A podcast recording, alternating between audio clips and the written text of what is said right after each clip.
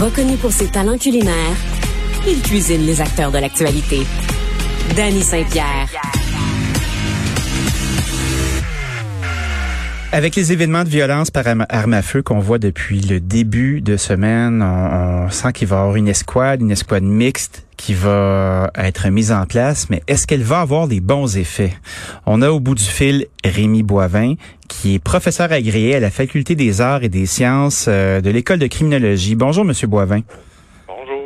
Donc, euh, on, nous, on nous promet une escouade qui va pouvoir euh, être capable de réagir à ce nouveau problème ou en tout cas une ressurgescence de, de plusieurs armes à feu et d'incidents. Qu'est-ce que vous pensez de tout ça, vous? Est-ce que c'est ça la bonne solution?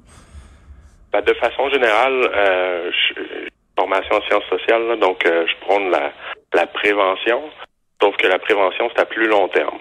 Donc évidemment, pour mettre pour euh, régler un problème immédiat, ben, une solution comme ce qui est proposé, ça a fonctionné par le passé.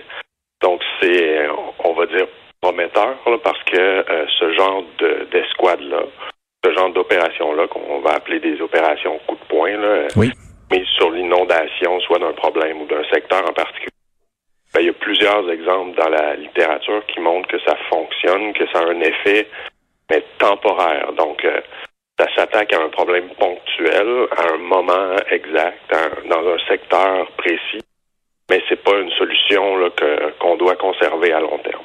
Moi, j'ai des inquiétudes devant devant cette, situation parce qu'elle est sensible. On, on, vise un groupe ethnique en, ou euh, culturel en général. Tu sais, on parle d'Afro-Caribéens, de la culture des gangs de rue.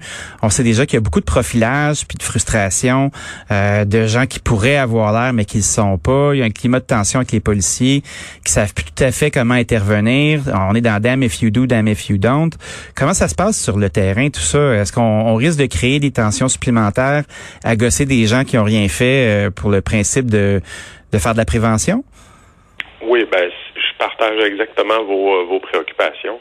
Le risque, c'est évidemment c'est ça, c'est d'avoir une mesure trop intense. Donc, faut que ce soit circonscrit dans le temps, faut que ce soit qu'il y ait une date de début, une date de fin, euh, ou des objectifs très précis, par exemple mettre mettre à mal une problématique en particulier. Sinon, ben, ça a été observé ailleurs, ça a été observé euh, au Québec dans d'autres temps. Ben, il peut y avoir des dérives, justement, par exemple, du profilage euh, culturel ou ethnique ou racial. Donc, euh, c'est important que l'escouade, à la base, peut fonctionner pour régler un problème. Qu'une fois le problème réglé, ou en tout cas sous contrôle, que l'escouade soit, on veut, démanteler. Est-ce que euh, est-ce qu'on a déjà eu un problème similaire de cette amplitude-là avec euh, avec les gangs de rue afro-caribéennes comme celle-là? C'est la première fois qu'on a à dealer avec euh, quelque chose de cette cette dimension-là au Québec. Avec ce groupe ethnique-là en particulier, oui.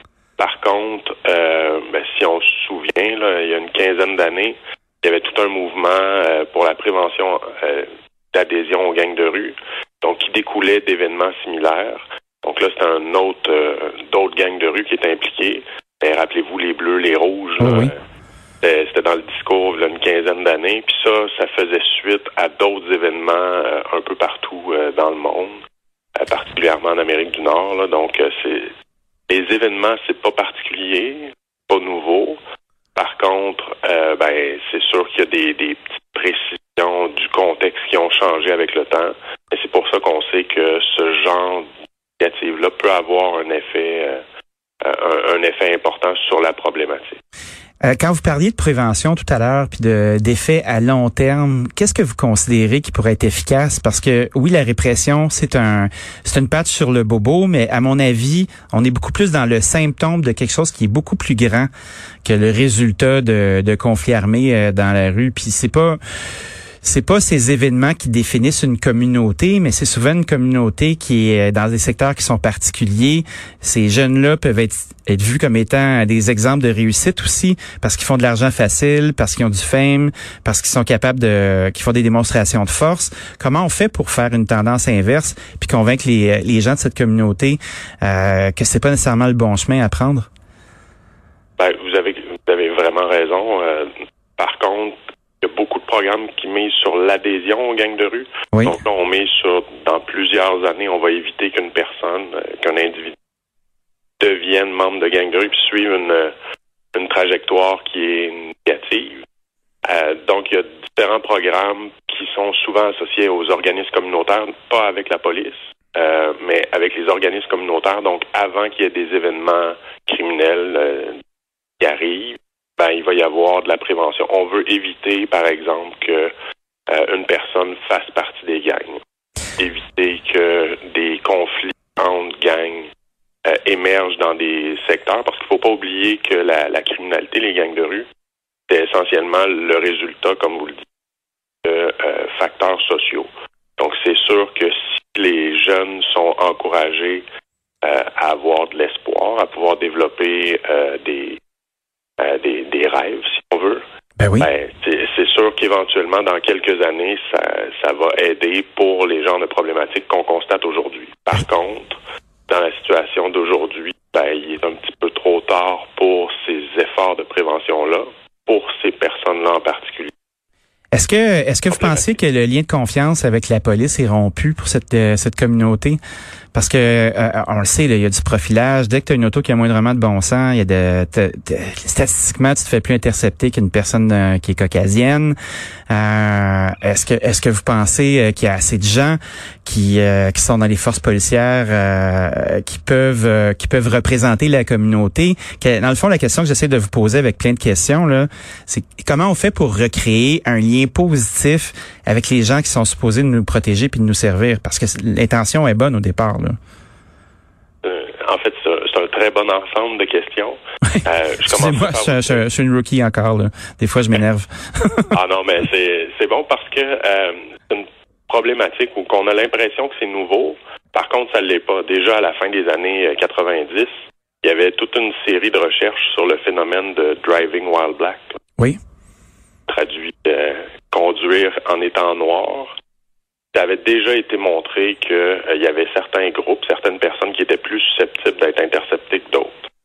Donc, c'est pas quelque chose de nouveau, c'est une problématique qui est là depuis très longtemps. Euh, il y a eu euh, des par exemple, d'avoir justement une certaine diversité au sein du corps de police. par contre, ces initiatives-là, ils n'ont pas été évaluées tant que ça, donc on ne sait pas exactement si euh, ou c'est quoi le, pourcentage de membres d'une organisation policière magique là à partir de tel niveau. Ben là on va rétablir la confiance. Ça on ne sait pas. Euh, par contre il faut pas faut pas se dire que c'est nouveau des années 2020 c'est euh, une problématique constante depuis je voudrais l'existence de la police il faut garder il faut que la police trouve un moyen de garder le lien avec l'ensemble de la population et elle y arrive moins bien avec certains groupes en tout cas, c'est très intéressant. Puis c'est là qu'on dénote que, que ce qui nous arrive en ce moment, c'est le symptôme de quelque chose qu'on finit probablement par plus remarquer.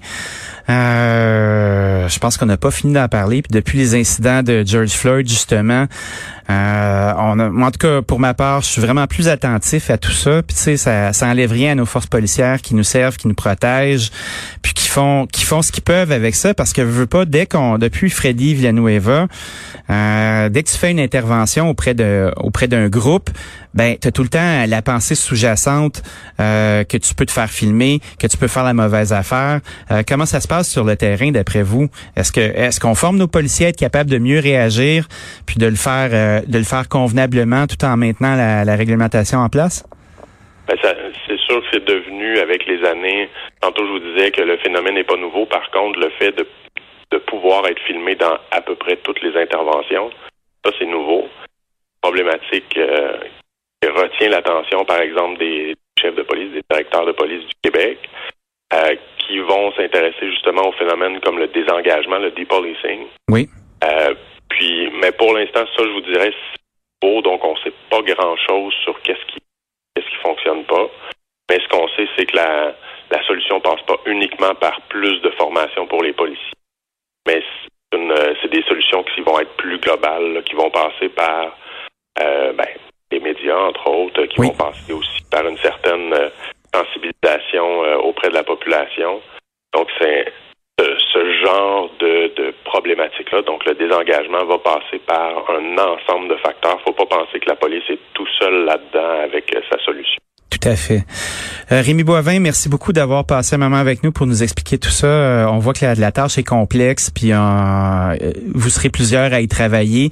merci pour l'entretien. Merci à vous. Rémi Voisin, qui est professeur agréé à la Faculté des arts et des sciences de l'École de criminologie de l'Université de Montréal.